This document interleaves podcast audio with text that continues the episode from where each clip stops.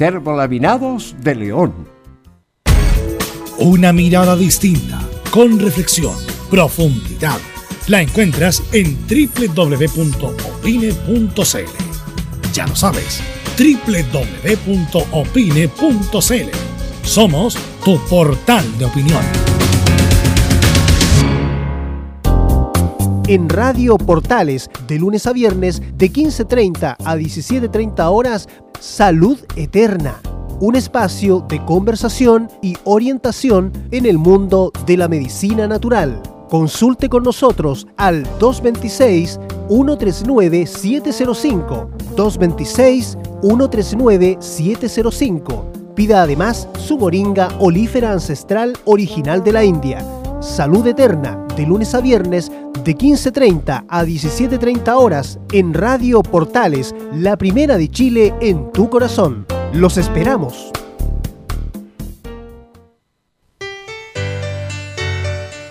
Dolores articulares, dolores musculares, cuídese. ¿Sabía que de no tratar a tiempo ese simple dolor, usted será un adulto mayor con serias dificultades en su vida diaria? Para ello, tenemos la solución. Artrilife, el producto natural más efectivo para eliminar todo dolor articular y muscular. Llame ahora al 22 594 05 25 22 594 05 25 Artrilife, la solución. Comercial IAC Compañía Limitada. La mejor calidad mundial en laminados decorativos. Comercial IAC Compañía Limitada es Vertec en Chile. San Ignacio 1010, Santa Rosa 1779, Avenida Mata 446 y Portugal 501. Comercial IAC Compañía Limitada es Vertec en Chile. ¿Cómo debe ser el aislamiento en la casa si me contagio de coronavirus? Los médicos pueden enviar a los pacientes leves a recuperarse en su casa, bajo las siguientes condiciones. El contagiado debe dormir en una pieza solo. Si no se puede, que tenga al menos un metro de distancia con otros. La habitación debe tener ventilación. Moverse lo menos posible por la casa. Tener sus propios utensilios para comer, vasos, bombillas, cubiertos, etc. y no compartirlos. Se debe lavar con detergente, preferir toallas de papel y usar una toalla individual. La persona que atienda al enfermo debe usar mascarilla y lavarse las manos tras cada contacto. En caso de tener contacto con fluidos corporales, debe usar guantes desechables y ojalá delantal plástico. Los desechos deben ponerse en una bolsa plástica, cerrarla y botarla. El baño debe ser desinfectado al menos una vez al día con cloro diluido en agua, 450 cc de agua y 50 cc de cloro, y también desinfectar la ropa sucia y todos los textiles usados por el paciente se deben poner en bolsas plásticas y no se deben agitar. Hay que lavarlos a máquina a 60-90 grados Celsius con detergente normal y secar bien. Todos quienes viven con el paciente deben ser monitoreados por la autoridad sanitaria. Archie, somos lo que Chile escucha. Contigo en todas. Gracias a los superdividendos, tu hipódromo Chile siempre te paga más. Juega en Teletrack.cl. Descarga gratis la nueva aplicación de tu hipódromo Chile que siempre te paga más.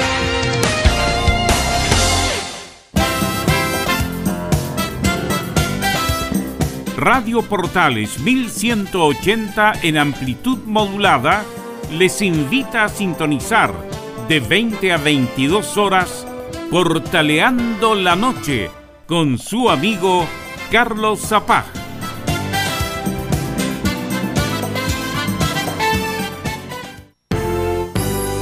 ...1180 en amplitud modulada.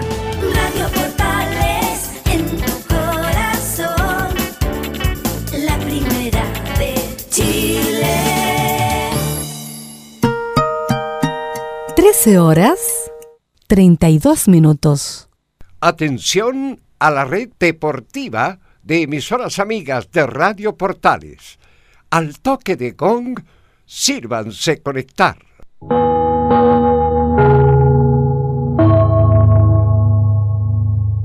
...90 minutos con toda la información deportiva. Vivimos el deporte con la pasión de los que saben. Estadio en Portales ya está en el aire con toda la emoción del deporte. Comentarios: Carlos Alberto Bravo, Venus Bravo, René de la Rosa, Laurencio Valderrama, Camilo Vicencio, Patricio Rodríguez y Ricardo Jamasmí. Reporteros: Enzo Muñoz, Nicolás Gatica, Rodrigo Vergara. Juan Pedro Hidalgo y Rodrigo Jara. Producción, Nicolás Gatica. Técnicos, Gabriel González Hidalgo y César Navarrete. Edición, Anselmo Rojas. Dirección, Carlos Alberto Bravo. Estadio en Portales es una presentación de Ahumada Comercial y Compañía Limitada expertos en termolaminados decorativos de alta presión.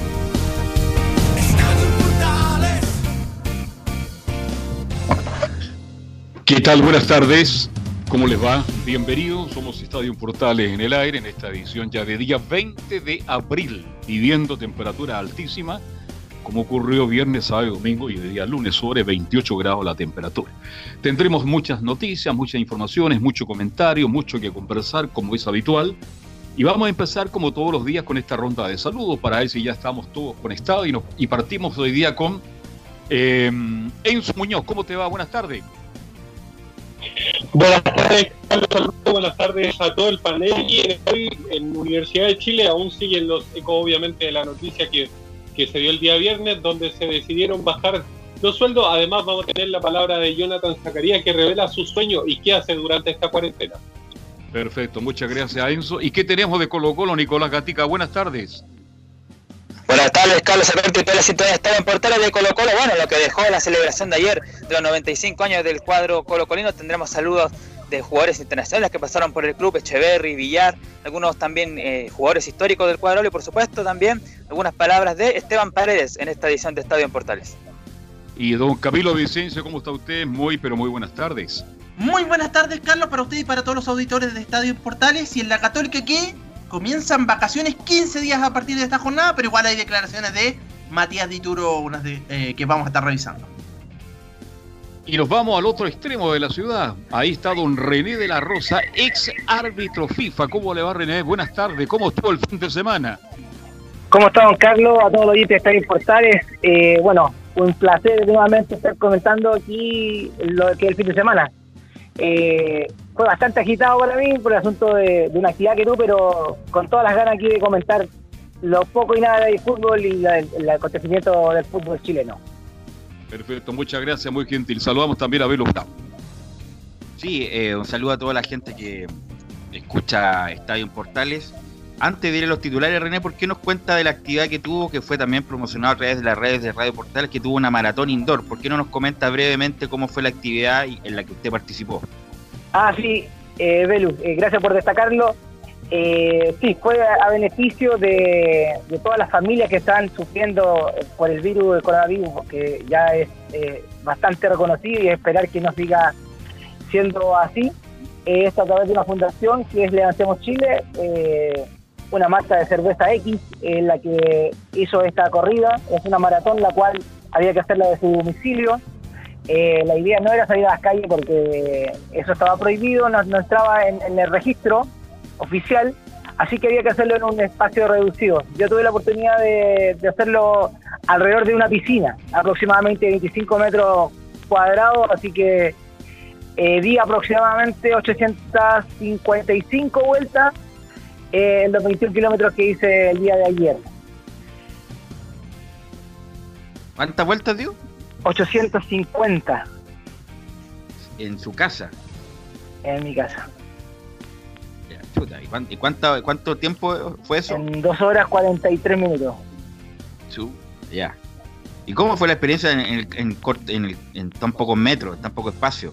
Eh, muy mala, le, le estoy sincero que eh, quedé todo lo dolorido, que es diferente a correr una maratón. Yo corrí un maratón, medio maratón, pero esto es un espacio muy reducido, si es cierto, hay, hay es, eh, una pequeña circunferencia y las rodillas sufren bastante. Y ya cuando ya pasa una hora, dos horas ya, uno empieza a sentir el cansancio, pero era un buen motivo por hacerlo, así que felizmente se recaudó bastante a través de esta maratón, porque recordemos que esta empresa X daba mil pesos por kilómetro de cada atleta que lograra su meta. Y ayer me llegaron las felicitaciones a través de las redes sociales y se logró juntar aproximadamente como 12 millones de pesos en todos los eh, que participaron y que cronometraron oficialmente. Ok, buena, buena, buena, buena cosa, René. Eh, usted es un buen deportista, eh, eh, triatleta, así que bueno, lo felicitamos por la actividad, pero ojalá nunca más indoor porque es bien, es bien complicado, ¿ah? Sí, es súper complicado. Ok, vamos a ir a las titulares que lee nuestro compañero Nicolás Gatica, ya que tenemos muchos temas y poco tiempo, Nicolás Gatica. Vamos entonces con estos temas de esta jornada de día lunes acá en Estadio en Portales. Esta edición seguimos revisando cómo afecta el coronavirus al deporte. En el mundo, en Italia estarían pensando volver a los entrenamientos desde el 4 de mayo. Mientras en Europa esperan terminar la temporada en agosto. En Chilenos por el Mundo, Newcastle ¿ah? se sumaría a los interesados en contar con Arturo Vidal. Además, es propietario de un árabe, este cuadro inglés. En Turquía aseguran que el Fenerbahce estaría pensando en Manuel Pellegrini como técnico. También el fin de semana se conoció que Alexis está en Chile desde el 4 de abril, pero que partiría las próximas horas de vuelta a Italia. Una bala del tenis, la ITF castigó a Nicolás Jarry por 11 meses por doping. Lo bueno es que ya en noviembre estaría de vuelta en el circuito por esta para justamente del coronavirus. Y cerramos, como todos los días, con la épica, junto a Fabián Rojas en esta edición de Estadio Portales. Bueno, la noticia más importante del día fue sin duda lo que comunicó Nicolás Yarre a través de sus redes sociales, eh, Nicolás Gatica, y qué mejor que leerla, pues, leerla íntegramente para ver qué es lo que nos comenta Nicolás Yarri y esta sanción, eh, que la va a terminar de, de terminar en noviembre, pero qué mejor, qué mejor que escuchar lo que dijo Yarri a través de sus redes sociales, Nicolás Gatica. Sí, bueno, básicamente, como ya, ya lo anunciamos, claro, fue castigado por 11 meses, pero como está parado en lo del coronavirus, por fin, en noviembre podrá volver a las canchas, sí, podría incluso eh, entrenar para los Juegos Olímpicos, podría incluso buscar la, clasi- la clasificación. Pero claro, tras, tras conocer este castigo, Jerry dijo, en resumen, lo siguiente. Como ya saben, desde enero de este año estuve focalizado en probar mi inocencia demostrando a la ITF que no engañé a nadie. Hoy contento y con mi conciencia tranquila les cuento que fuimos capaces de demostrar en la investigación realizada por la ITF la procedencia de las sustancias prohibidas detectadas y que éstas aparecieron producto de la contaminación cruzada que se generó en el laboratorio brasileño en el cual se producen las vitaminas. Bueno, lamentablemente hice con mucha humildad decidió aceptar el acuerdo ofrecido por la ITF y su sanción de 11 meses que me permitirá volver a competir en noviembre. Extender estos procesos legales solo sumaría más estrés e incertidumbre en mi futuro profesional, claro. Y ya para ir eh, cerrando más abajo, dice, cierro este capítulo de mi vida con la conciencia tranquila y la lección aprendida.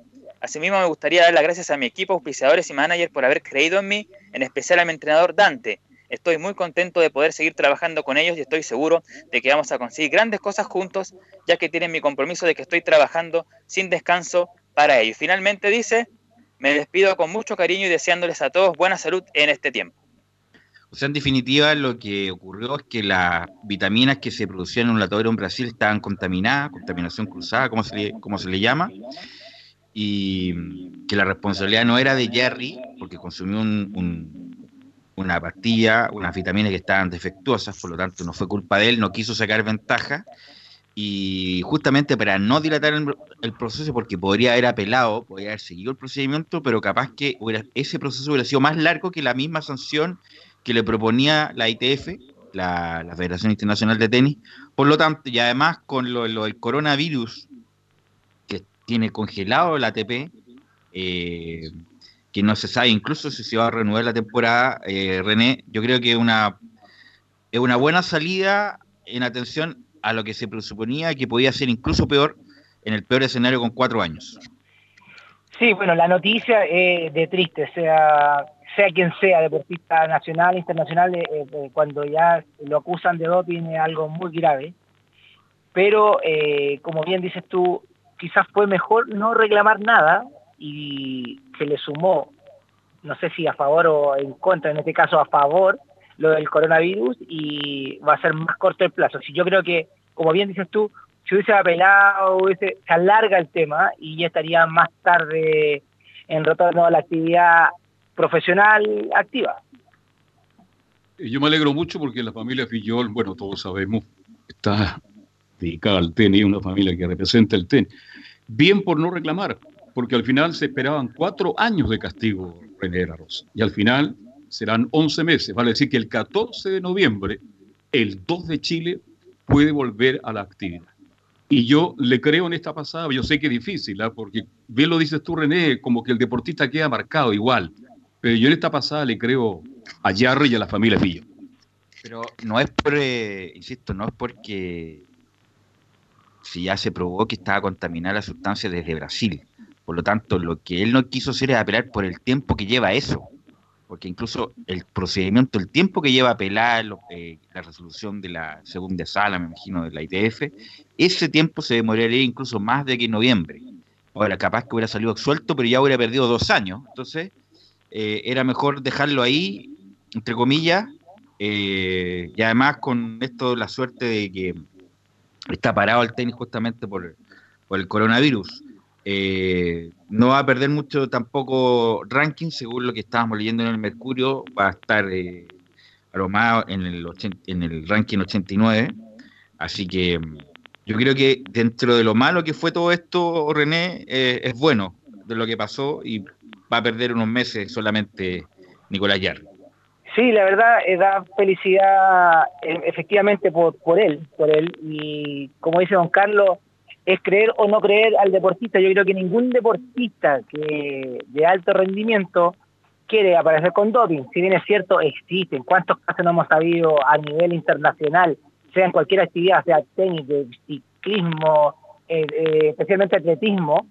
Pero eh, yo creo que los castigos que, que, son son es para un ejemplo, para que las nuevas generaciones no tomen esa, esa actitud. En, realidad la- las nuevas generaciones no son, son los entrenadores los que a veces llevan a, para mejorar el rendimiento de su, de su pupilo en este caso, a llevarlo a ese gran error. Ellos no salen perjudicados, claro, pierden su trabajo por ser entrenadores, pero el deportista el que sufre y que ha marcado, como bien lo dice usted. Así que me alegro mucho por porque sea a, a corto plazo el castigo, así que se muestre que hay un castigo, pero felizmente para él eh, se sumó todo este, este caso y, y va a ser en vez de cuatro años, imagínense, ahora menos de un año. Bueno, el peor escenario era cuatro años, pero no es que por esta apelación hubiera sido cuatro años. Pero donde es grosero el doping es en el ciclismo, ciclismo mundial y el ciclismo chileno. Hace poco salió un reportaje, no más recuerdo, a ver si Camilo me ayuda, del ciclista joven que se perdió, que también estaba sancionado por doping, que incluso a baja escala, como en el ciclismo chileno, el doping es pan de cada día, y la verdad, el ciclismo internacional se distorsionó ya hace un tiempo con estas marcas que son irrisorias, en el sentido que es imposible que un ser humano en condiciones normales de esos tiempos, y en el ciclismo lo del doping, Camilo, es, es grosero, es vergonzoso ya. Tal cual, y fue el ciclista chileno, fue hace mm, un par de semanas donde, donde efectivamente salió esta información, eh, pero claro, a nivel chileno y a nivel eh, mundial. Se llama Nicolás González, ese es el ciclista eh, castigado hasta febrero de 2021 por EPO. Así que esa es la, la situación de- del ciclista nacional.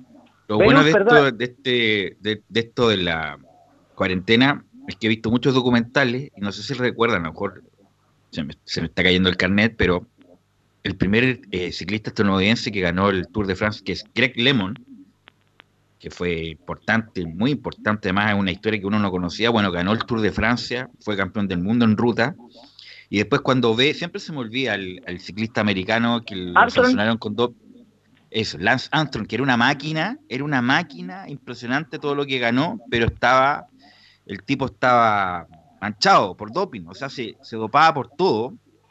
Y Greg Lemon, que era, era como el héroe del ciclismo norteamericano, cuando vio esto, no, esto es imposible. Estos tiempos es imposible que un ser humano los pueda hacer si no está ayudado. Y René, que está metido en el, el, en, en el deporte, que me imagino que alguna pastilla consumirá, no, broma, eh, esto es sabido en los deportistas de alto rendimiento que estos tiempos es imposible que la condición humana, independiente que esté súper entrenado, los pueda llegar si no está ayudado con sustancia ilícita. Sí, la sustancia ilícita existe en, el deporte, en el triatlón. Te cuento que en el triatlón no hay doping, no hay, por ejemplo, llega el primero, sea elite, sea aficionado, no, no le hacen doping. Lo que sí eh, recuerdo hace años que Armstrong también participó en una triatlón, en un Ironman, el cual él lo cumplió, pero obvio que su fuerte era el ciclismo, pero en, en las demás disciplinas no, no, no dio rendimiento. Pero a eso yo te demuestro que el deportista está sobreentrenado y eso que está sobreentrenado más el doping es una máquina. Es una verdadera máquina, como dicen los términos. Una verdadera máquina, pero después fue pillado y le quitaron todos sus méritos, todos sus galardones, así que un mal recuerdo solamente de un buen deportista. ¿Por qué no hay doping en el triatlón cuando una- son pruebas tan importantes? ¿Por qué cree usted, mi estimado René de la. Rosa? Porque lo que dice Belus, porque yo creo que cualquier No, triatleta pero, pero hay control, sí, por René, en, en las pruebas olímpicas y en el campeonato. Ah, no, no, sí, pero, pero en un Ironman, por ejemplo, eh, no es como en el fútbol chileno, se recuerda que el doping es así, ah, elegíamos la planilla al azar, el que le toca, le toca. En este caso, eh, no, solamente eh, en la nivel internacional, cuando los Ironman que son clasificatorios para un mundial, ahí hay doping, pero los demás no hay ninguno, para clasificar no hay ninguno. Por eso se corre tanto, René, porque no hay ningún tipo de control en las pichangas que hacemos. Bueno, eh, el que no ha sido ninguna máquina es Reinaldo Rueda, y que lo tenemos en varios audios, creo que lo vamos a escuchar entre hoy y mañana, porque no, por tiempo no vamos a alcanzar a escuchar a todo lo de Rueda, pero vamos a escuchar una parte de lo que dijo que es muy interesante. Así que, Gabriel, vamos a empezar a escuchar a Reinaldo Rueda, que habló con la prensa y se refiere en la 1, que eso- esto es algo inédito y una realidad muy difícil de llevar. No, no, creo que para toda nuestra generación y, ustedes los más jóvenes es algo inédito, ¿no? Algo que, que nunca, nunca, inclusive la generación siguiente a nosotros tampoco, quizás otras generaciones vivieron otras pandemias, pero para nosotros es algo nuevo, una experiencia de, de vida muy cruda, muy fuerte, una realidad muy difícil y, y bueno, creo que aprendiendo de, de esta situación. el diario Spora, que pudimos sacar este material, así que gracias Laurencio, que siempre está, Es un fenómeno, Laurencio. es un fenómeno Laurencio, así que nos ayuda siempre Laurencio Valderrama. Vamos a escuchar la segunda para después darle la bajada a Reinaldo Rueda, que dice que mantiene contacto normal con los seleccionados, en especial con los de la Liga Italiana. eh, tanto la parte médica como el caso nuestro como cuerpo técnico directamente, donde mantenemos eh, un contacto normal con los jugadores eh, a través, por ejemplo, de- del WhatsApp, ¿cierto? Del FaceTime. Y, y así, eh, sobre todo inicialmente con los jugadores de, estaban en la liga italiana, ¿no? El caso de Eri Pulgar en la Fiorentina, el caso de Gary Medel en, en el Bologna, En el Bologna, eh, Alexis en el Inter, eh, eh, Francisco Sierra Alta en el, ahora estaba en el Empoli. Entonces, los que estaban como más cercanos a, a- a donde estaba el, el- El el foco, estado ¿no? crítico, Sí. Mm. correcto. Y, y también con todos, ¿no? Con todos los demás jugadores de Alemania, de España, de Inglaterra. Eh, y bueno, eh, por fortuna ellos también, eh, por determinación de sus clubes, cuidándose mucho. Vamos a seguir escuchando a Rueda, eh, la tercera de Rueda, que nos habla que han sido dos años de aprendizaje de una selección histórica y ha sido positivo. Bueno, indudablemente que han sido dos años de, de un aprendizaje, eh, una cultura también eh, muy exitosa, recibir este legado de, de una, una selección chilena histórica. Eh, fue una gran ilusión, eh, fue un paso difícil en el momento en que eh, estábamos casi que iniciando un proceso en Flamengo, pero se da este ofrecimiento de volver a estatus de selección nacional. Y bueno, recibir eh, estos jugadores eh, con una madurez eh, altísima, bien posicionados en clubes importantes de, de Europa, de México, aquí mismo en Chile. Eh, creo que ha sido muy positivo porque se ha ido dando una transición importante eh, de ir eh, proyectando jóvenes valores, eh, de intentar mantener un estatus de una selección que, que logra dos títulos de América, como fue 2015 y, y 2016 para, para Chile, tanto en la Copa América como en la Copa Centenario. Y, bueno, antes que todo, el profesionalismo, la receptividad la cultura que tiene el jugador chileno.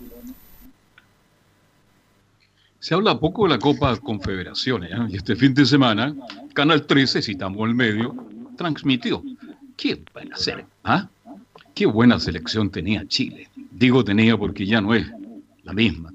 ¿Qué partido hizo Chile? Mereció ser campeón de la Copa, Copa, Copa. Ahí lamentablemente como tiene Ron Marcelo Díaz, pero la forma que jugó este equipo, el gran momento de Alexis Sánchez, partidos extraordinarios. Y uno se olvida que en un partido tan importante para llegar a la final, el señor Bravo, el arquero, la selección, el capitán, atajó tres penales. Entonces se habla mucho de las Copas América y con justicia, se habla con justicia de que Chile pudo haber llegado incluso al tercer mundial consecutivo y sabemos por qué se lo farriaron, porque se lo farriaron, pero velo destacar lo que hizo Chile en la Copa Confederación lo encuentra espectacular. Bueno, pero muchos, muchos criticaron esto que fueran con todo Chile. Y yo estoy de acuerdo que, que, que fueran con todo porque René Chile no, no va regularmente a este tipo de campeonatos. La buena, la Copa Confederación va a quedar en pausa, me parece. Pero era inédito para Chile jugar este tipo de torneo, donde juegan todas las confederaciones de las selecciones que ganaban su confederación y jugaban este torneo en un lugar determinado, que es donde se hace el Mundial Camilo también. Y, y, fue lo mejor que pudo haber Chile de jugarlo con todo, porque Chile no tiene una historia ganadora y cómo iba a ir con un equipo B a la Copa Confederación. Después de lo que pasó en la eliminatoria, que no se prepararon bien para Paraguay y con Bolivia, esa es otra historia.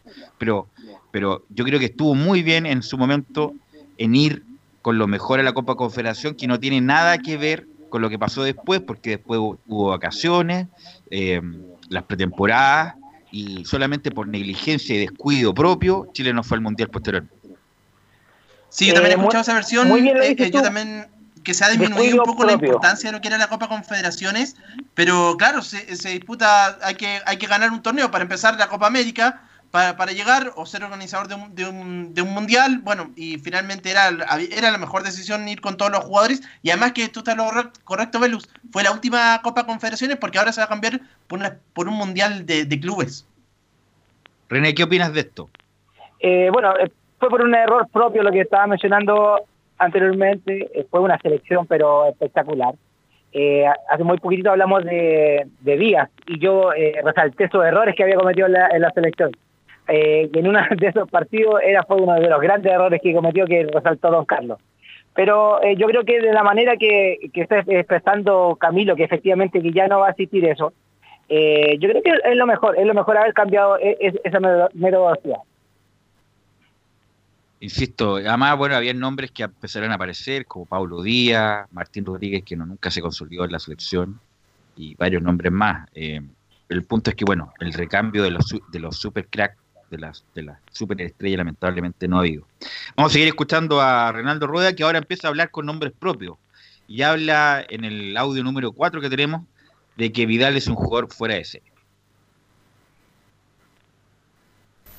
Indudablemente que es un jugador, eh, eh, como se dice, fuera de serie. Es un jugador que lo ha demostrado eh, siempre en las ligas donde ha actuado, en el caso de, de Alemania, de Italia, uh -huh. después otra vez Alemania, ahora en España, en Barcelona, donde siempre transmite ese carácter, ese temperamento, esa personalidad, aparte de, de, de su buena técnica, de ese gran despliegue físico que tiene, que creo que, que es eh, un monstruo en ese sentido, eh, que, que, se brinda íntegro, con mucho carácter.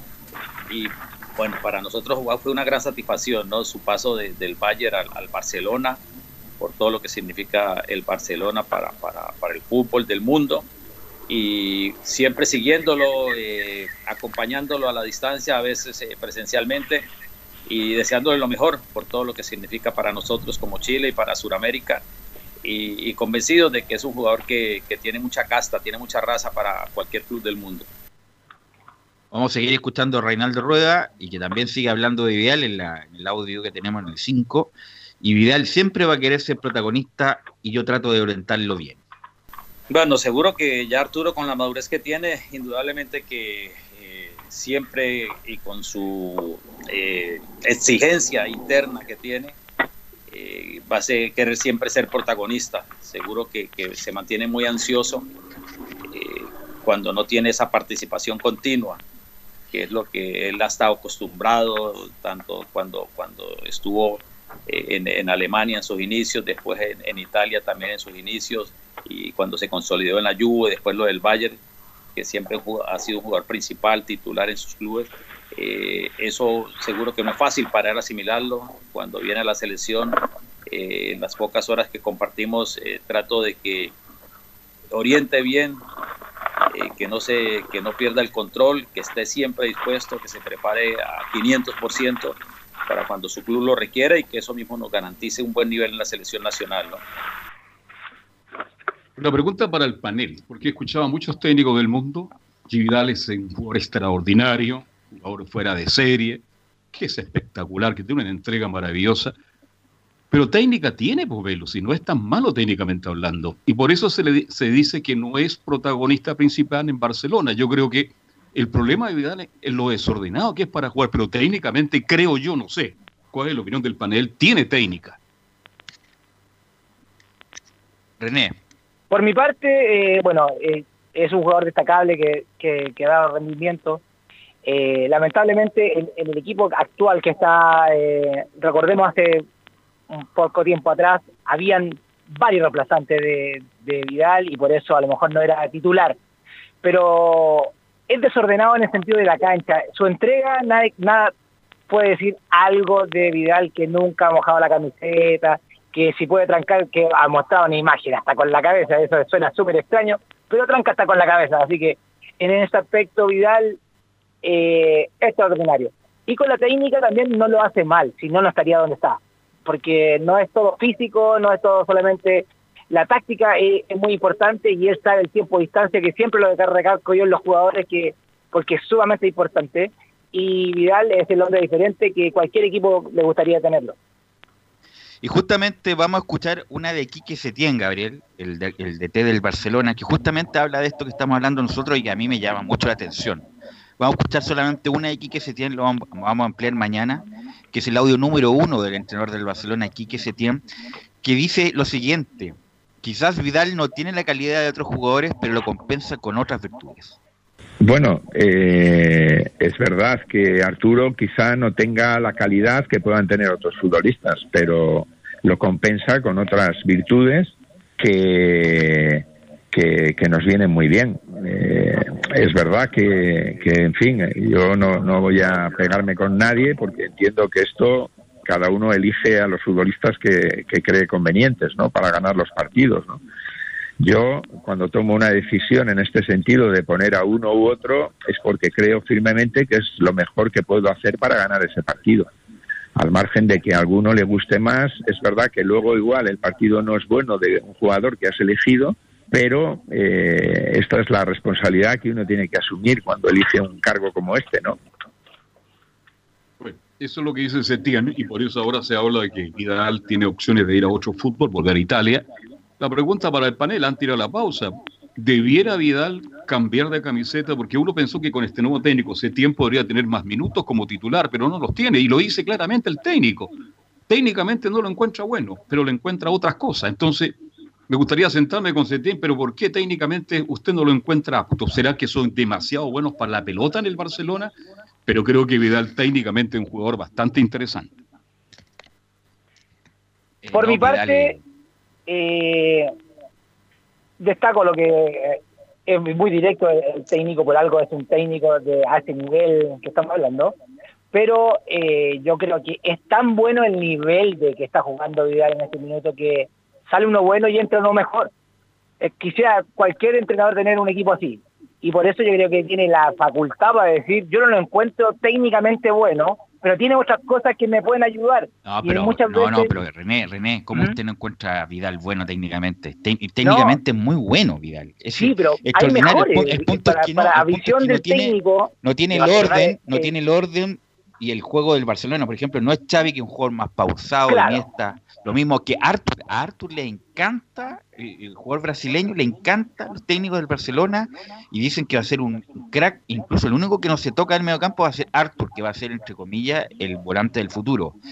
Lo que pasa es que se distorsiona o se cambia lo de Vidal porque Vidal es como pisa el área contraria, pisa el área propia, Claro. eh, tiene mucho despliegue, pero técnicamente Vidal es extraordinario. Lo que pasa es que a lo mejor, mejor no es tan elegante como el mismo Arthur o, el mismo Sergio Busquets, que el volante central, pero si alguien dice que Vidal no tiene técnica, es que no entiende nada de esto, ¿ah? con todo respeto lo digo. No, no, eh, eh, eh, para terminar la idea, eh, la- utilizaste la palabra exacta, elegancia. Yo creo que estos técnicos están con otro, otro tipo.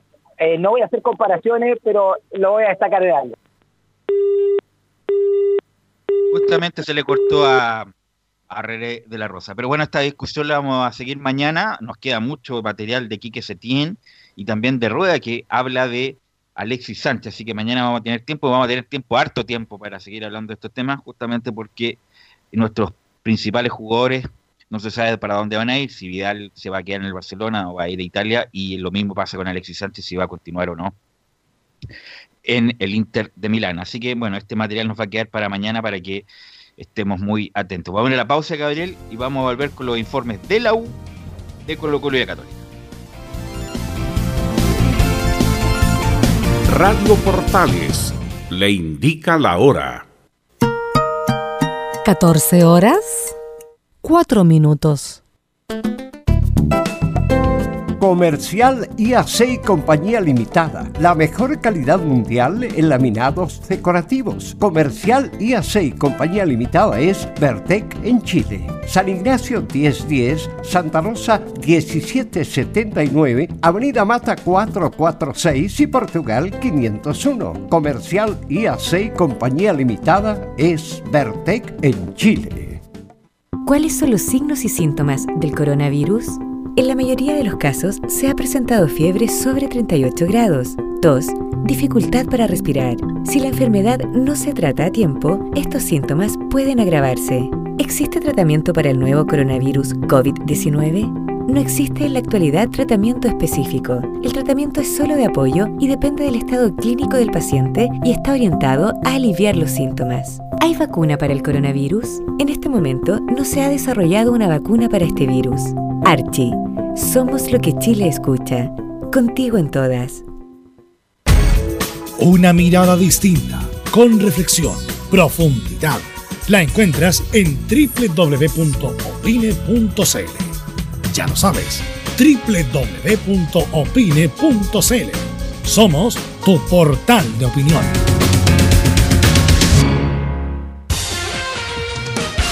Disfruta las carreras de tu hipódromo Chile estés donde estés, jugando y ganando desde teletrack.cl. Primero, ingresa a teletrack.cl y crea tu cuenta con tus datos. Debes ser mayor de 18 años. Segundo, abona dinero desde tu tarjeta de crédito o cuenta bancaria a través del sistema WebPay. Tercero, juega de forma rápida, simple, segura y sin costos de mantención. Solo debes indicar el hipódromo, luego la carrera, el monto a jugar, la apuesta y el caballo. Finalmente, debes confirmar tu apuesta. Cuarto, si quieres retirar dinero, debes ingresar a Retiros. Luego debes ingresar tu RUT y el monto que deseas retirar. Finalmente, confirmar tus datos bancarios para que posteriormente se genere una transferencia directamente a tu cuenta. Ahora ya estás listo para jugar las carreras de tu hipódromo Chile desde teletrack.cl. Y recuerda que, gracias a los superdividendos, tu hipódromo Chile siempre te paga más.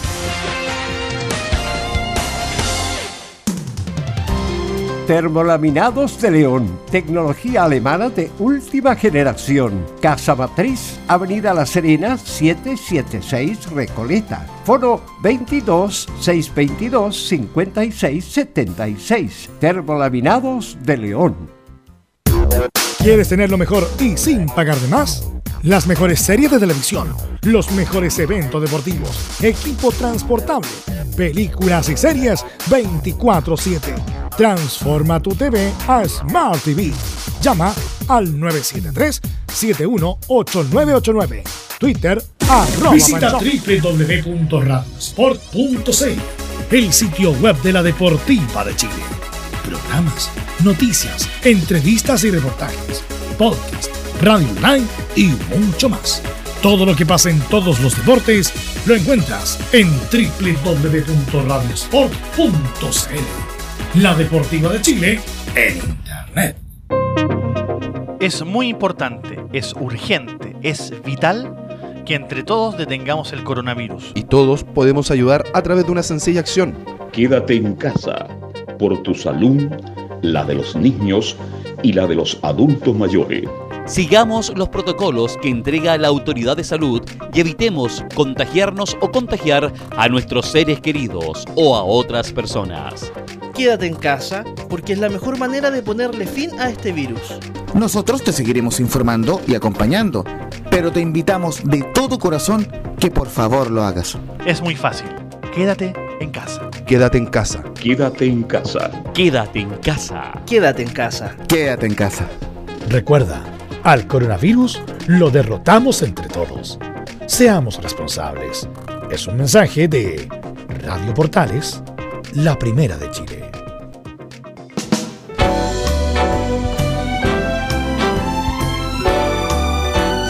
Radio Portales, en tu corazón, la primera de Chile.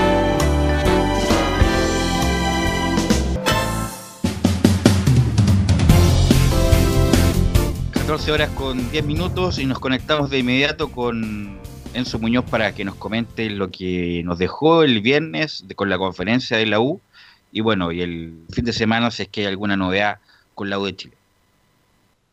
Sí, hay una. Buenas tardes, Velus. Nuevamente, sí hay una novedad con, con relación a la Universidad de Chile y es que precisamente el club le entregó cajas de mercaderías a históricos exjugadores que están obviamente en el grupo de riesgo con, con respecto al coronavirus. Estamos hablando de, de, de- entre los beneficiados, obviamente, está Leonel Sánchez, Sergio Navarro, Carlos Campos, Braulio Muso, Jorge Lulo Sociá y Héctor Pinto. Así que una buena eh, acción tuvo Universidad de Chile, el club, eh, de entregarle esas Enzo. cajas de, de mercadería. Sí, Me permite que está en línea René ya para despedirse. Gracias René por esta por esta media hora. Nos encontramos el miércoles. ¿ah? Nos encontramos el miércoles. eh, un saludo para todo el panel. eh, cuídense harto y eh, lo estamos viendo. Muchas gracias por todo. Buen, prove- buen- provecho. ¿ah? Gracias, don Carlos. Eh, nombraste a muchas figuras de la U. Eh, te faltó una muy interesante, muy importante. Pedro Araya, que estuvo muchos años radicado en México y que volvió hace dos años y se quedó en Chile definitivamente. Fue bonito ver a, a Leonel ahí en Recoleta, ahí a Alberto Quintano, a Sergio Navarro en la comuna de Maipú recibiendo justamente esta cajita de mercadería. El que no estaba muy de acuerdo era Héctor Pinto, que es un hombre relativamente joven y bueno, pero también fue beneficiado. Sí, y aparte de, esta caja de mercaderías, también le regalaron mascarillas de la U, las mismas que, que usaron, por ejemplo, José Luis Navarrete, Hernán Caputo y Matías Rodríguez durante la conferencia. Así que una uno- buena acción. Había tuvo- uno, Enzo, que, que no pudo bajar solamente como que saludaba del segundo piso. No Braulio sé, Musso. Claro, Braulio Muso, que estuvo, claro, delicado de salud. Braulio Muso, Alberto Quintano, Héctor Pinto, eh, Manuel Astorga. Independiente que algunos tienen realidades económicas distintas, pero me parece perfecto lo que hace el club con la gente mayor, lo que alguna vez le dieron gloria al club, de entregarle, a los- aunque sea en forma simbólica, una caja con mercadería y una mascarilla, me parece perfecto. Y eso tiene que ver con crear y mantener las raíces, la identidad a, a tope, Enzo. Sí, así que una buena gestión por parte del cuadro de Universidad de Chile. Ot- otro tema que, que obviamente lo repasamos el, el día viernes tiene que ver con, con la rebaja de sueldo de los jugadores y de los funcionarios de Universidad de Chile que ganen más de 5 millones.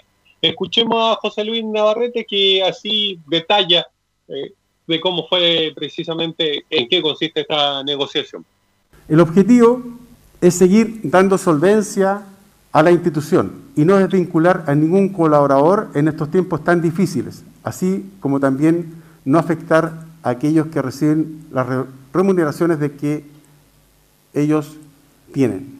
Esta medida será efectiva a partir del mes de mayo y se prolongará por cuatro meses para que por ahora y en este nivel de incertidumbre el club no se vea obligado a tomar nuevas medidas restrictivas.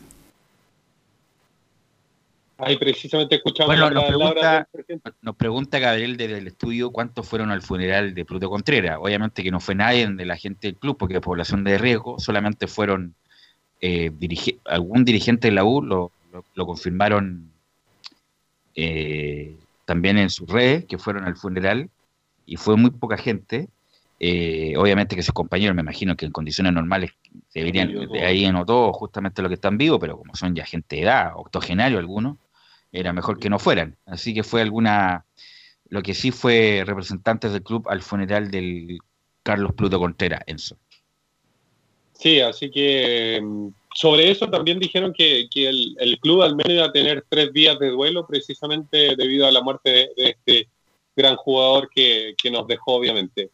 Eh, otro más que, que, habló de Universidad de Chile es Jonathan Zacarías. Recordemos que este jugador pasó cerca, casi dos años lesionado y no hablaba mucho con los medios precisamente por, por su lección.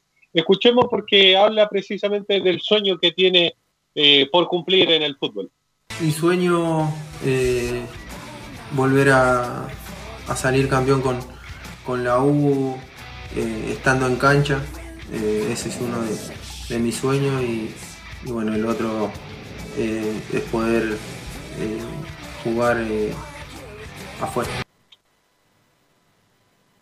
Ahí escuchamos precisamente, dos sueños tiene al menos Jonathan Zagaría. El primero, él mismo lo decía, salir campeón con Universidad de Chile y el segundo, jugar en el exterior. Otra más que vamos a escuchar de Jonathan Zagarías tiene que ver con un mensaje que le deja precisamente a la hincha de Universidad de Chile en esta cuarentena que estamos viviendo en nuestro país. Nada, que tomen conciencia de, lo del peligro que, tiene esto. Eh, sabemos obviamente que, no todos se pueden quedar en sus casas porque hay gente que, tiene que trabajar. Eh, y nada, que tomen la precaución eh, necesaria para, para cuidarse uno a sí mismo y también cuidar a la, a la otra persona que, que también está en, en, la misma situación, así que nada, desearle eh, mucha fuerza y, y paciencia, que, que, bueno, esto lo, lo, sacamos entre todos. Pero antes de pensar, disculpa, antes de pensar que es legítimo que piense sacaría en Europa, primero tiene que sanarse de su rodilla, que está bueno bien, empezar a ser titular en la U y estar un buen tiempo eh, rindiendo en la U para después pensar en irse. Pues ya más Zacarías no tiene 20 años, está por ahí bordeando los 30, así que bueno, es legítimo lo que piensa, pero hay que ir eh, paso a paso. Sí, así que eso con Universidad de Chile. La última es sobre Mauricio Isla, porque según un medio, eh, precisamente turco, que reportea obviamente el Fenerbahce, el jugador habría declarado que quiere quedarse en, en el club de Turquía precisamente debido al, al sistema de salud deficiente, deficiente en América del Sur.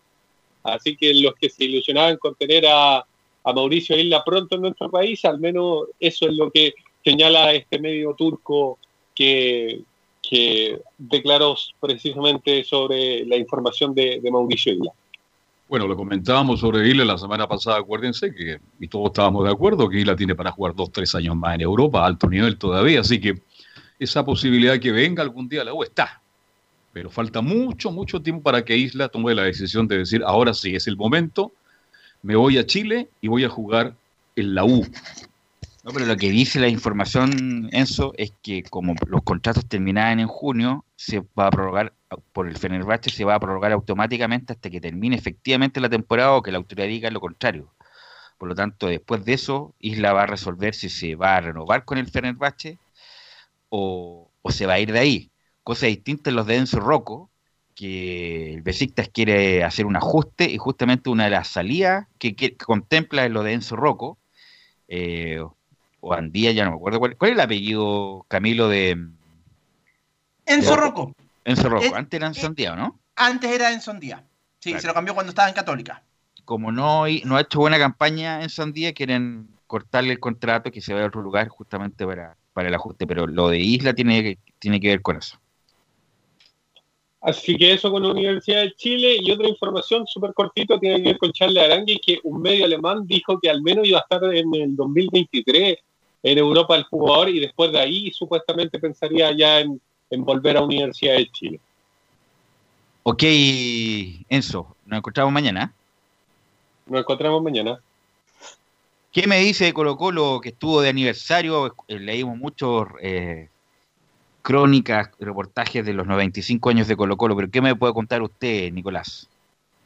Exactamente, el día después de este 95 aniversario de Colo Colo, cumplido ayer día domingo 19 de abril, que tuvo bueno, varios saludos internacionales, saludos de varios jugadores y figuras que estuvieron en Colo Colo, incluso algunas que estuvieron meses, seis meses, por ejemplo Zamorano, pero igual que son identificados con Colo Colo y que dieron su saludo. Pero aparte de los saludos y eso, lo más emotivo de la jornada, o, lo más eh, llamativo y positivo entre todos, que Colo Colo hizo una actividad solidaria, ya que no se podía ir al estadio a hacer actividades presenciales.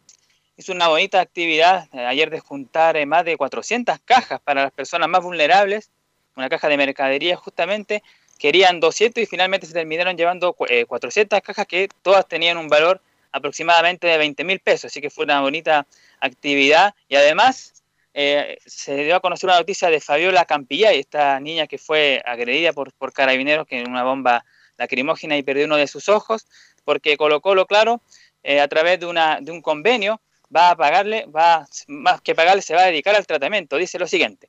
Una de las intenciones del directorio es vincularnos con otras organizaciones y contactamos a la Fundación Lucha contra la Retinitis Pigmentosa, que tiene la primera escuela de perros guía de Chile y brindará la rehabilitación completa y gratuita para Fabiola. Además dice, la misión del club es conectar los cabos de la sociedad civil y brindar todo el apoyo a Fabiola, Gustavo Gatica y tantos otros que han sufrido este tiempo. Bueno, pero yo le estaba preguntando por los 25 años, que estamos en época de recuerdo y todo lo demás. La tercera da un equipo, y aquí le quiero preguntar a Carlos Alberto Bravo, que, claro, bueno, es un poco irreal el equipo, ¿ah? porque pasaría fisurado por todos lados, porque no nada en marca aquí. Pero el equipo ideal, según la tercera, de todos los tiempos de Colo Colo, sería con Roberto Roja al arco, con una línea de tres, ya sería irregular porque Galindo no marcaba. Eh, Galindo, Garrido y Herrera en la línea de tres, delante de ellos una línea de cuatro, Pizarro por la derecha, Jorge Toro, Chamaco Valdés, que tampoco marcaba, y Ormazábal, que tampoco marcaba.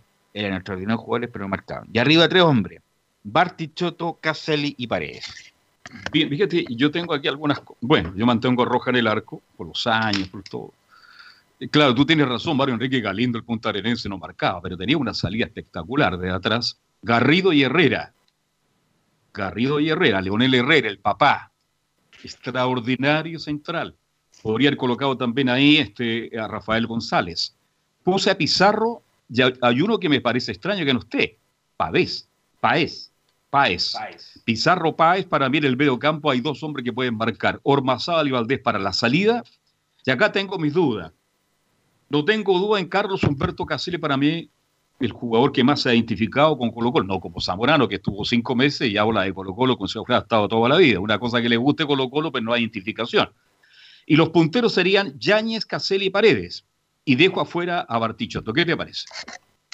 No, Bartichotto fue más ídolo que Yáñez Sí, sí, Bartichotto ídolo, ídolo crack de Yañez tuvo dos temporadas, tres temporadas, pues Bartichotto fue, ganó 10 títulos con Colo Colo, incomparable. Entonces yo a Yañez, a pesar de que Yañez es un crack. Yo hablo de la calidad. No, no, pero estamos, compatibilizando lo bueno que eran con lo que también fueron importantes. O sea, y Bartichotto andaba por ahí con el Pato Yañez. O sea, Yañez crack, uno de los, yo creo, lo pongo al Pato Yañez en el altar de los mejores futbolistas de la historia del fútbol chileno.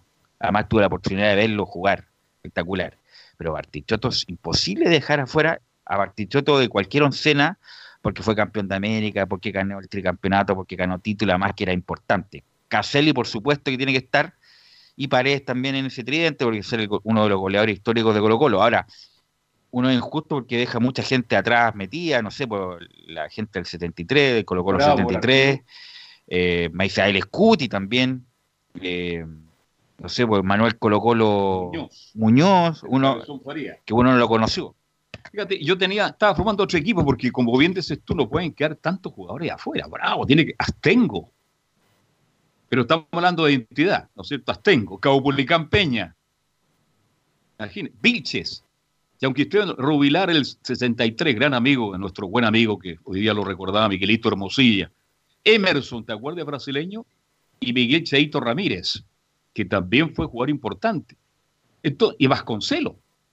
Porque acá tengo la duda, yo, Valdés, ah, Pueden ser muchos, estamos hablando de los más importantes, por supuesto, Vasconcelo marcó una época en los 80, eh, pero Emerson no, Emerson tuvo una temporada importante con la época de Benítez, pero estamos hablando, Colo Colo tiene muchos grandes jugadores a través de su historia, pero estamos hablando de, eh, me, agrega eh, Gabriel González, que parece que le gusta Colo Colo, Elson Beirut, pero, pero, pero, estamos hablando de los más representativos que combinan, mezcla calidad futbolística e identificación. Entonces tenía que estar Beirut, definitivamente. ¿Mm? Y hay uno que no han nombrado mucho los periodistas deportivos, los que han participado y la gente en general que ha participado en esta encuesta. El superclase, Mario Moreno. Tampoco, y un hombre que se identificó plenamente con Colo Colo, que tiene tantos buenos jugadores Colo Colo, ve lo que es difícil hacer un equipo ideal. ¿Ah? Los hermanos Robleo Trep y Jorge Robleo, en fin, tantos jugadores que Vilches, otro de los grandes volantes de contención. Vale decir, para hacer un equipo ideal de Colo Colo no es fácil. Bueno, y la, generación del 2006 también, por Arturo Vidal, perfectamente salió campeón Vidal, aunque no, no pudieron ganar la Sudamericana. Eh, Matías Fernández. Matías Fernández, Alexis Sánchez, el mismo Chopete Suazo. O sea, Colo Colo tiene muchos jugadores para ser grandes equipos, pero estamos hablando de jugadores que marcaron época, que fueron ganadores y que fueron buenos jugadores. Por ejemplo, si es por identidad, Luchito Mena, pero Luchito Mena estaría en la banca del, no sé, por el lugar 100 de todos estos grandes jugadores que pasaron por Colo Colo. ¿Algo más, Nicolás Gatica? Sí, vamos a escuchar una, última para, para, tener algo de audio, algunos saludos históricos y esto es lo que va para la gente de Colo Colo. Saludos históricos. Feliz aniversario, felices 95 años, eh, Colo Colo querido. Un gran saludo para todos los hinchas que nos festejen con todo, que sean muchos más de historia y títulos. Orgullosos de haberme formado en el club y de haber vestido esta, esta hermosa camiseta. Un gran abrazo de gol de parte del Chamagol y feliz aniversario. Hola, soy Iván, el Bambán Zamorano, y quiero desear un muy feliz cumpleaños al equipo más grande de Chile, al más popular y sin lugar a duda al que está aquí, metido en mi corazón. Colo Colo, feliz cumpleaños, un abrazo enorme y que cumplan muchos más. 95 años del eterno campeón. Felicidades. Felices 95 años a mi querido Colo Colo y al pueblo colocolino. Muchas bendiciones de acá de Barcelona, de parte de Arturo Así que a celebrar un día tan importante como hoy. Muchas felicidades a Colo Colo y a todos los colocolinos en estos 95 años de vida. Desde la distancia les quiero enviar todo mi aprecio, respeto, gratitud y buenos deseos. Espero que sean muchos más y siempre, pero siempre, plagados de éxitos. Chao.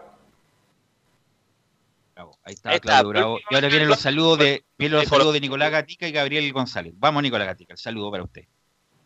Claro, el último era, como decíamos ahí, eh, eh, el Claudio Bravo era el último que se refería ahí a Colo Colo en estos 95 años. Ok, en atención al tiempo, mañana vamos a mm, ampliar el resto de los equipos, que está bien interesante. interesante ¿eh? Colo Colo está lleno de grandes jugadores pero la, no sé, por la mejor época de Colo Colo, el 73, que es final de Libertadores, el 91 campeón de América, también con Benítez, donde se llegó a semifinal de la Supercopa, semifinal de la Copa Libertadores y con Bordi, que fue la última, diría yo, gran equipo de Colo Colo que combinó títulos y buen juego. El resto, hasta Cotosierra ganó campeonato, Bartichotto ganó campeonato Tocali, pero nadie se acuerda de cómo jugaban los equipos porque no jugaban muy bien. Eh, ¿Y qué me puede decir Camilo de la Católica? Y en la Católica que como todavía no está la mm, eh, que como todavía no hay una fecha para volver al campeonato, se habla de julio, probablemente a mediados de julio que, que vuelva el torneo nacional sin público, pero ante esta, ante esta incertidumbre todavía, la dirigencia de Cruzado decidió dar vacaciones a la gente de la, al plantel de la Universidad Católica, al área deportiva y también de operaciones.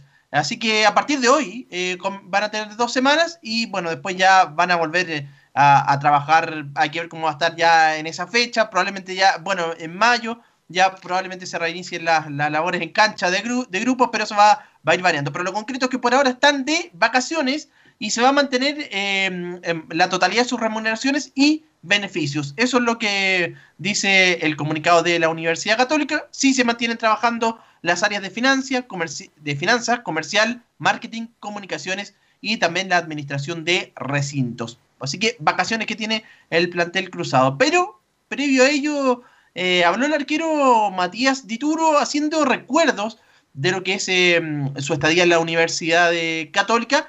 Y a raíz de ello se refiere a su mejor atajada en el equipo cruzado y su mejor partido. La atajada que más recuerdo en mi paso por la Católica es contra la Universidad de Concepción, eh, el primer año en el club ganamos 1-0 de local y que bueno, nos sirvió para, poder mantenernos en la punta. Eh, creo que mi mejor partido desde que llegué al club fue contra la Universidad de Chile. eh, de visitante el año pasado, que empatamos 1 a 1. Creo que fue un buen partido en lo personal.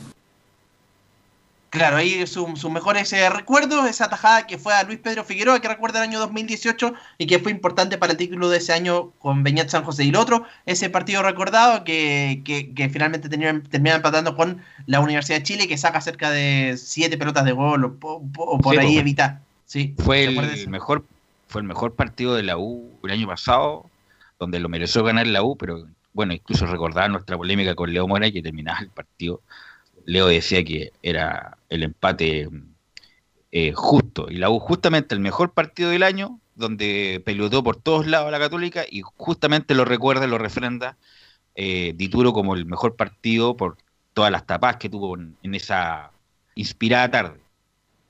Sí, pues esa tarde de domingo que fue en agosto del año pasado. Y siguiendo con los recuerdos, o más bien eh, Matías Dituro habla sobre otra posición en la que le habría gustado jugar y menciona a los tres mejores arqueros. Hubiera sido delantero, eh, de nueve, me hubiese gustado jugar de, de, centro delantero.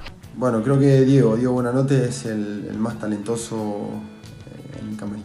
Oscar Córdoba, el arquero colombiano que atajaba en Boca Juniors. Hay tres arqueros que me gustan mucho. Eh, la verdad que haría un top 3.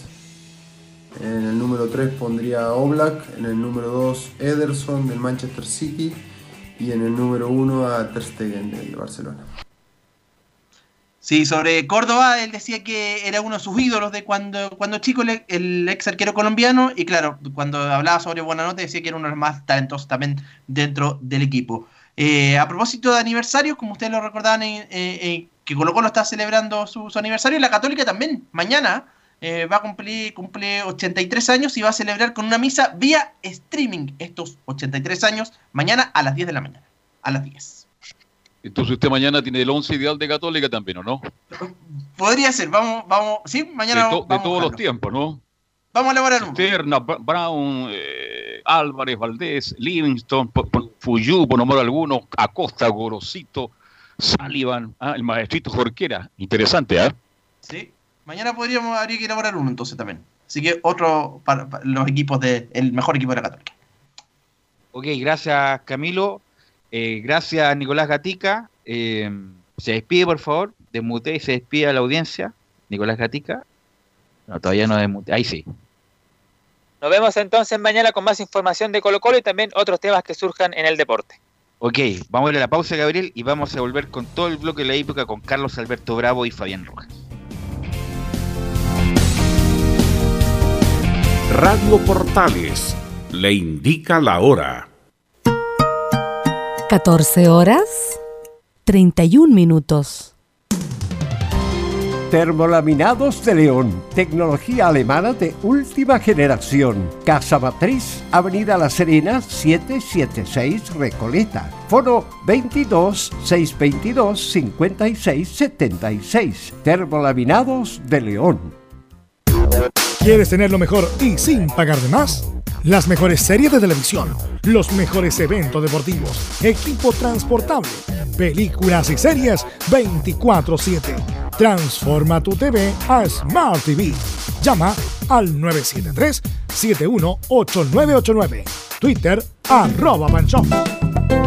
Comercial IAC Compañía Limitada. La mejor calidad mundial en laminados decorativos. Comercial IAC Compañía Limitada es Vertec en Chile. San Ignacio 1010, Santa Rosa 1779, Avenida Mata 446 y Portugal 501. Comercial IAC Compañía Limitada es Vertec en Chile. Gracias a los superdividendos, tu hipódromo Chile siempre te paga más. Juega en Teletrack.cl. Descarga gratis la nueva aplicación de tu hipódromo Chile que siempre te paga más.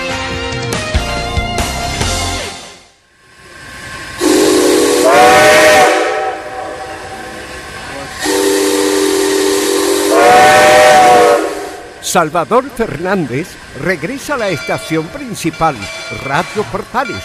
Escúchelo todos los días, lunes a domingo, con su programa El Tren del Recuerdo y la más linda música de todos los tiempos. Lo esperamos esta medianoche en Estación Portales.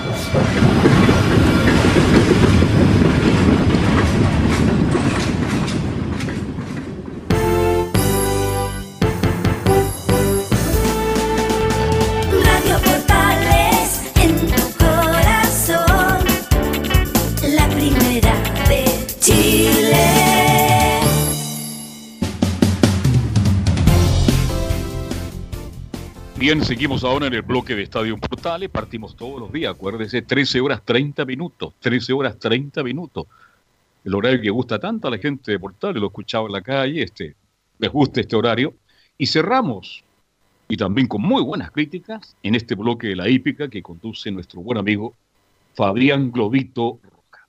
Don Fabián, ¿cómo está usted? Buenas tardes. ¿Cómo estuvo el fin de semana? Sin hípica, ¿cómo le va?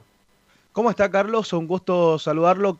Un gusto también saludar a todo el público de Estadio Portales que hasta ahora está en sintonía del 1180 AM acá en la región metropolitana, pero también a través de todas nuestras redes de asociados. Y un buen fin de semana, muy contento con lo que realizaron los eh, chilenos en Estados Unidos, porque a falta de hípica acá en Chile, eh, llegan las buenas noticias desde Estados Unidos. Eh, es como ver jugar a futbolistas en el extranjero cuando uno está metido en la hípica y ve ganar a Héctor, a Raúl Mena y sobre todo lo que realizó el caballo mi 3% el pasado día viernes. ¿Cuánto, cuánto se llama el caballo? ¿Cuánto se Mi llama el caballo? 3%.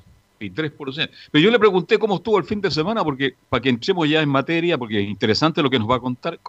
Porque como usted es un hombre que, igual que nosotros que estamos acostumbrados de lunes a domingo en la actividad a través de la radio y en el fútbol, la hípica, ¿cómo se vive un fin de semana sin hípica? ¿Para usted es muy latoso, es muy aburrido o definitivamente se está adaptando a los tiempos que estamos viviendo? Yo creo que por lo último me inclino. Yo creo que vamos a tener que tener un cambio de pensamiento y vamos a tener que adaptarlo, adaptarnos a, a todo lo que está pasando. Eh, son cosas que uno ya eh, le, le empieza a tomar el pulso y, de ahí comenzar a, gestionar una nueva vida, porque todos, todos tenemos que comenzar a, armar todo de nuevo. Eh, hay gente que tiene vida, vida hecha, pero debido a todo esto que, estamos eh, viviendo hoy por hoy, tenemos que cambiar nuestras actitudes, tenemos que cambiar nuestras, nuestros gustos también, eh, y creo que en ese sentido eh, ya nos estamos comenzando a adaptar y también con las buenas noticias que llegan desde, el estado, desde Estados Unidos, y creo que ha sido un, un punto de inflexión eh, el tener también el simulcasting desde Estados Unidos que llega a Chile para, para poder estar pendiente de lo que realizan también los chilenos en, en tierras tan importantes como las de Estados Unidos, esperando mientras que también vuelva la actividad. Eh, sí, hay muchas noticias porque eh, ya los hipódromos incluso eh, están haciendo algunas medidas para cuando vuelva la actividad no quedar detrás. Así que buenas las noticias que, que han llegado en estas últimas horas. así que eso, Carlos. Bien, bueno, es difícil para todos de verdad estar en casa, este, es difícil. Nosotros tenemos la suerte, el privilegio, que la tecnología, ¿no es cierto?, de ahora y, y la de la radio portales nos permite estar trabajando, hacer programas, pero hay mucha gente que no lo puede hacer definitivamente y ya se está optando por lo presencial. Lo presencial, obvio, es distinto, es diferente, es como las clases. Se habla mucho de las clases a través del sistema online, Zoom y todo lo demás, pero no hay nada mejor que hacer las cosas en forma presencial. Bien, usted me estaba hablando que las noticias buenas vienen de Estados Unidos en cuanto a la hípica y lo quiero escuchar con mucha atención, pues mi estimado Fabián. Claro, Carlos, porque hemos tocado el tema del caballo Mi 3% cuando supimos la noticia que se iba a ir para Estados Unidos. Tenemos que contextualizar todo esto porque, eh, como usted nos dice, hay mucho público que no conoce mucho la historia de los caballos, pero acá estamos para entregarle aquello.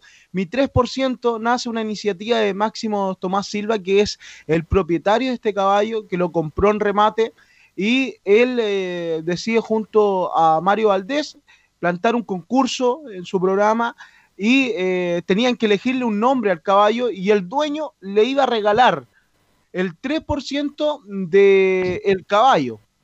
Un ejemplo, un caballo que cueste 10 millones de pesos, un 3% son 300 mil pesos, algo considerable para, para un concurso de esta envergadura. Bueno, en ese sentido, eh, el propietario realizó este concurso eh, esperando que lo realizara mm, bien, entre comillas, pero nunca pensaron que iban a poder lograr lo que han logrado con este caballo. En un comienzo... Oye, pero tuvo- ¿cuánto lo vendieron definitivamente este caballo? ¿Se supo, no? Es que no fue vendido, Carlos, eso es lo más Ah. importante de todo. Porque Ah, así que está esperando el 3%, entonces. ¿Mm? lo que pasa, mire, lo que pasa es que el caballo Mi 3%, como le estaba comentando, nace eh, de una iniciativa del programa Todos en el Partido del Mario Valdés junto a Máximo Tomás Silva, que es el propietario, un, propietario bien entusiasta que eh, ha ido comprando bastantes caballos en el último tiempo, sobre todo en la quinta región. En un comienzo... eh, se ganó el, con- el concurso Carlos Ormazábal de la comuna de Conchalí. Él participaba a diario cuando debutó este caballo que nos soltó acá en Santiago con este ejemplar y tuvo buenos triunfos. Logró cerca de 60 millones eh, de pesos en premios acá en Chile. Pero era un caballo de la segunda, tercera línea, no era un caballo ganador de grupo 1, sí era ganador de grupo 3, que eso es lo más importante de toda esta historia, porque el propietario Máximo Tomás eh, Silva decide eh, con un esfuerzo importante de su billetera también, llevarlo a Estados Unidos, esperar cerca de tres meses para su debut y sobre todo eh, con todo este tema que estamos pasando, no pudo viajar él, tenía el pasaje comprado, pero lo vio desde su casa. Lo comentábamos el día viernes en la antesala de lo que sucedería a eso de las 5 con 30 minutos. Y sin embargo, ganó en Estados Unidos una carrera bien difícil para él, que era su debut en tierras eh, norteamericanas y ganó de forma cómoda con las sedas del Stud Super Super, eh, porque claro, el Stud MSD no puede participar en Estados Unidos con sus colores debido a todo esto, pero el Stud Super Super sí, porque Amador Sánchez es hijo del propietario y es el preparador que tiene este caballo, que es una tremenda historia digna de, un libro. Y ojo, yo aseguro que a futuro habrá un libro en homenaje a este caballo, mi 3%, para que lean toda la linda historia de este caballo que logró triunfo el pasado día viernes en Gulfstream Park, muy importante por lo demás, Carlos. Qué buena noticia, qué bonito. Esto indica que la hípica en Chile, los caballos, cómo se preparan, cómo se trabajan, eh, no es casualidad, porque esto, esto no, no ha ocurrido solamente ahora, Fabián. La historia hípica chilena, he estado leyendo al respecto, siempre, siempre, siempre ha sido de altísima calidad en preparadores, en jinetes, en propietario y también, ¿no es cierto?, en la forma en que se trabaja justamente a lo que más le interesa todo lo que está relacionado con la hípica, que son los caballitos. Pues si los caballitos andan bien, generan muchos dividendos y en ese aspecto Chile creo que está eh, bastante bien tal vez está, está a la vanguardia en esta parte de- de- del mundo, mi estimado Fabián. Sí, yo creo que es una hípica muy desarrollada la nuestra y además que los criaderos que han ido desapareciendo, pero los que quedan han ido invirtiendo de forma bien eh, grande, gigantesca, eh, con esto de los eh, millones de dólares al comprar y atraer ejemplares desde Estados Unidos, como lo hizo el Aras Paso Nevado en el último tiempo con Scat Daddy, Luke y ahora Berrazano, que le han dado bastantes réditos. E incluso eh, cabe destacar que el Aras Paso Nevado, lo leí ayer en una revista de criadores, que en el 2017-2018 vendió dos yeguas. Ellos exportaron yeguas con sus colores a Estados Unidos vendiendo la mitad, pero debido al buen cometido tanto de Dacita como Wowcat, las vendieron. Y las ventas sobrepasan los 3 millones de dólares entre ambas ejemplares. Eso quiere decir cerca de 2.400 millones de pesos chilenos. Son sumas importantes, pero lo que hace Máximo Tomás eh, Carlos marca un precedente porque eh, muchos incluso le indicaban a él que era una locura lo que estaba realizando porque, claro, mi 3% era un caballo que estaba corriendo incluso carreras de handicap en nuestro país pese a ser ganador de seis clásicos, pero no era un caballo de altísimo nivel. Sí tenía buen nivel, pero no era lo top top. Sin embargo, el propietario decide llevarlo y creo que esto eh, va a atraer mucho a propietarios que quizás eh, van a empezar a ver la hípica estadounidense como una competencia a futuro, incluso caballos de tercera línea pueden ir a correr a Estados Unidos. Es así como también el Aras Matriarca en el último tiempo ha decidido llevar incluso a dos ejemplares como Larguerta y Sanenus. Así que eh, buenas las noticias por ese cometido de mi 3%. Y no solo eso en Estados Unidos ha pasado aquello, eh, Carlos, sino que también el actuar de los jinetes chilenos, como es el de Raúl Mena. Eh, mientras hacíamos la transmisión del día viernes, yo estaba bien eh, enfocado en lo que pasaba en Estados Unidos porque estaba corriendo eh, Raúl Mena en Tampa Bay, Héctor Isaac Berríos en Gulfstream, y Golf, en Gulfstream Héctor ya había ganado la tercera, sin embargo, Raúl Mena había ganado la segunda, la tercera y la cuarta. Ganó tres carreras el día viernes eh, Raúl Mena. Y Héctor Isaac Berríos hace lo propio, también gana tres carreras en Estados Unidos en, en un hipódromo quizás más importante que el que está corriendo Raúl Mena, que es Tampa Bay, un hipódromo un poco más pequeño, pero que también... eh, Eso deja está en la Florida, ¿no? ¿En, en Florida? Claro, ambos. Ya, Ambos están en perfecto. Ahora, cuando se ha producido este receso de la hípica en Chile, eh, indudablemente que siempre la hípica norteamericana ha mirado mucho a Chile, porque han, llegado muy buenos jinetes, han llegado muy buenos caballos, pero indudablemente que con esto yo creo que se abre el apetito también para seguir pensando, ¿no es cierto? Que se sigan abriendo puertas, porque cuando tenemos buenas actuaciones de caballo y jinete, como en este caso, mi estimado Fabián, más se mira este país. Pues así que yo creo que es una posibilidad futuro para muchos que sueñan con llegar a competir al país del tío San. Claro, y además, Carlos, que hoy en día hay chilenos que se están dedicando a la exportación de caballos. Ellos vienen a nuestro país, eh, revisan un par de ejemplares que lo están realizando bien, se van a Estados Unidos, negocian y eh, ahí comienzan eh, las ventas de ejemplares. Es el caso del reconocido Juan Pablo Sullivan, un conocido broker, así se le llaman a los que venden ejemplares. Incluso él tiene su propio su propia empresa que se dedica a esto. Es un tema bien importante aquello, pero en el último tiempo han dado rédito los, los ejemplares chilenos y sobre todo Se mueven, estos que muchas, se mueven muchas lucas ¿eh? se mueven muchos, eh, pero muchos millones de dólares, podemos decir. Claro, ese es el gran negocio de la hípica, de verdad. Y E incluso, Carlos, antes, antes de seguir con eso, tiempo atrás eh, conozco la historia de un propietario, no voy a dar el nombre, pero que estaba la- eh, finalizando la universidad y le dijeron eh, si quería involucrarse en un caballo. Y él decidió, eh, invirtió plata de su bolsillo en un porcentaje, creo que era el 30% o el 25% del total del caballo, el otro 25% en el preparador y el 50% del criador. Y eh, aquel caballo fue un monstruo acá en Chile y fue exportado a Dubái. Eh, finalmente fue exportado en una alta suma de dinero, con lo que el propietario que estaba en la universidad pudo incluso comprarse más caballos y que después tuvo buenos eh, elementos y tuvo buenos números con los caballos. Eh, esto también se, se debe a, a la suerte también y al ojo que tenga el propietario a la hora de ir a, de ir a adquirir a alguno de ellos.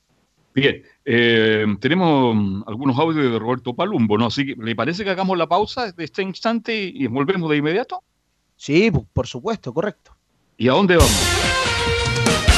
Gracias a los superdividendos, tu hipódromo Chile siempre te paga más. Juega en Teletrack.cl. Descarga gratis la nueva aplicación de tu hipódromo Chile que siempre te paga más. Allá vamos, pues, al hipódromo Chile, porque Sí. siempre, siempre paga más. Y se pasa muy bien también en ese lugar, ¿ah? Hay mucha... Usted sabe que los seres humanos estamos hechos para compartir, para convivir, nos hemos dado cuenta ahora, ¿no? En este tremendo problema que tenemos en Chile, en que la gente quiere conversar, quiere hablar, quiere inter- interactuar. Y el chileno es un tipo que le gusta interactuar. Pero en fin, ya vamos a recuperar todo eso, el encanto de la hípica, el encanto del hipódromo Chile, porque más allá que pague más, el ambiente es muy agradable, ¿ah? Se pasa realmente bien, mi estimado Fabián Orellana. Fabián sobre- Rojas, el globito.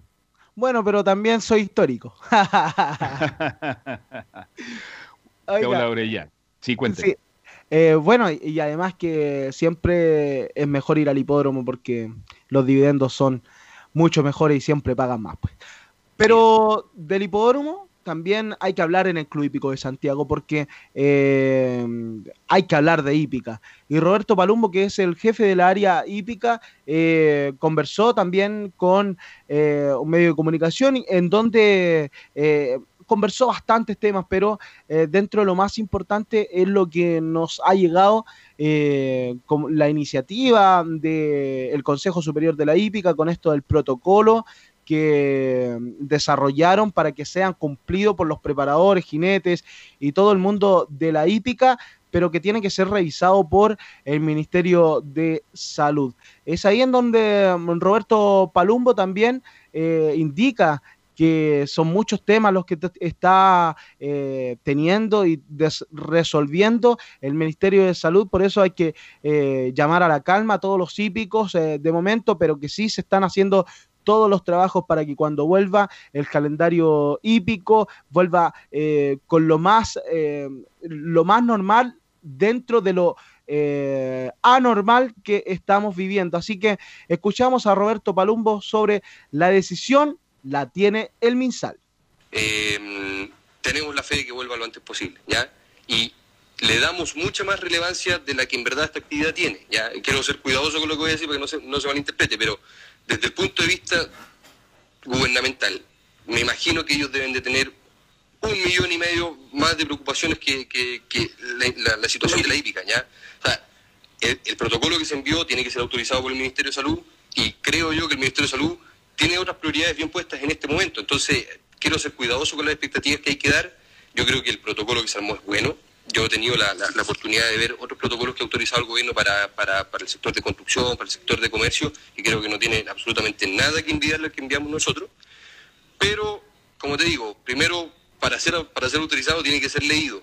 Y, y yo creo que en eso el MinSal, el Ministerio de Salud, va a demorarse unos días, no porque porque no, no, no tengamos buenos contactos y, o, hayamos hecho mal la pega en, la carta de presentación y el protocolo, sino porque tienen otras cosas también que atender que también es válido. Entonces, quiero ser franco y, directo y, no quiero llenar de expectativas a, a- a- todos los que vivimos de esta actividad, porque la verdad es que nadie sabe cuándo vamos a poder volver. No está en, nuestra, en nuestros pies la pelota, ¿cierto? Está en, en, la cancha de, de- de las autoridades y son simplemente ellos los que tienen que tomar la decisión eh, cuando lo estimen necesario. Y por lo demás, yo creo que también es difícil para ellos tomar la decisión de abrir un hipódromo porque hay muchas actividades que están cerradas, ¿cierto?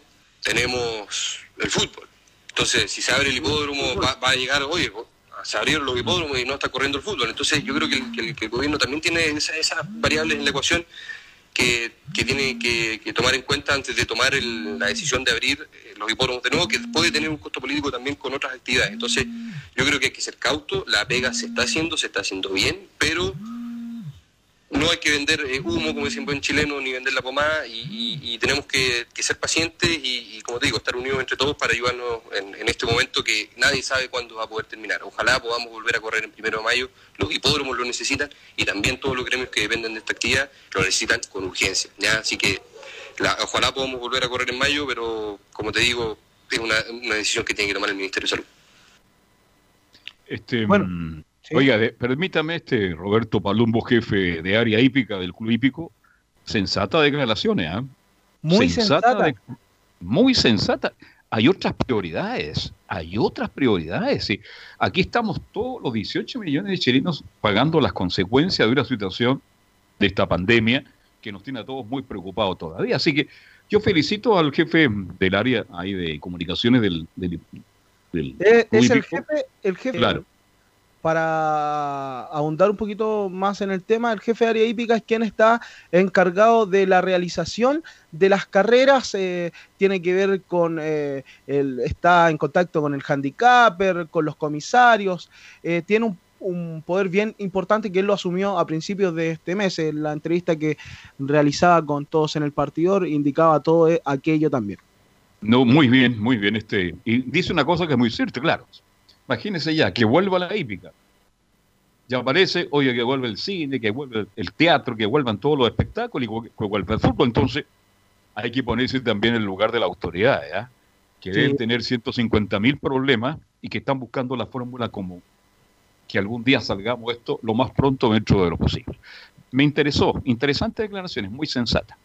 Sí, y además también que eh, entrega esa luz de esperanza, pero también con mucha cautela para todos los hípicos y creo que es un mensaje muy claro el que entrega Roberto Palumbo. Y a propósito también eh, se le preguntó sobre el calendario hípico, porque en la hípica... Oye, Carlos, este palumbo, perdón, este palumbo tiene nada que ver con las peluquerías, ¿no? No, eh, no, no, no estoy seguro, pero eh, algún día yo escuché que, que la familia sí tenía que ver con algo de la familia Palumbo, que incluso ganaron un latinoamericano eh, hace tiempo atrás con eh, Sabor a Triunfo en el Hipódromo Chile. Bueno, el Hipódromo Chile siempre paga más, pues. Pero evidente, decía el, ah, el no evidente, ya. Oiga, para, para finalizar, eh, vamos a escuchar sobre el calendario hípico. Claro, incluso yo tengo acá a mi derecha el calendario del hipódromo de San Isidro, en donde salen todas las fechas, los clásicos. Bueno, todo eso tiene que ser cambiado. Es por eso que escuchamos a Roberto Palumbo por el calendario hípico.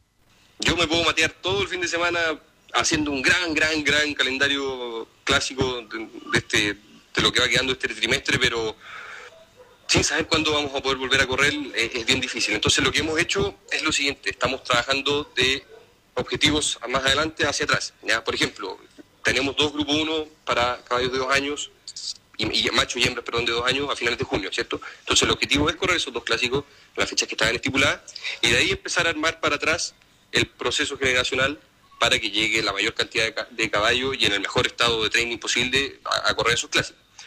Entonces, por ejemplo, si es que se llegase a partir del primero de junio, ¿cierto? Lo lógico sería para poder correr esos clásicos eh, a finales de ese mes, partir con un grupo 3 en milla o en 1300 metros la primera jornada de, de- julio y abrir un par de condicionales para ganadores después, cosa de que lleguen a hartos caballos a, correr el Lion Peña y el Vía Infante.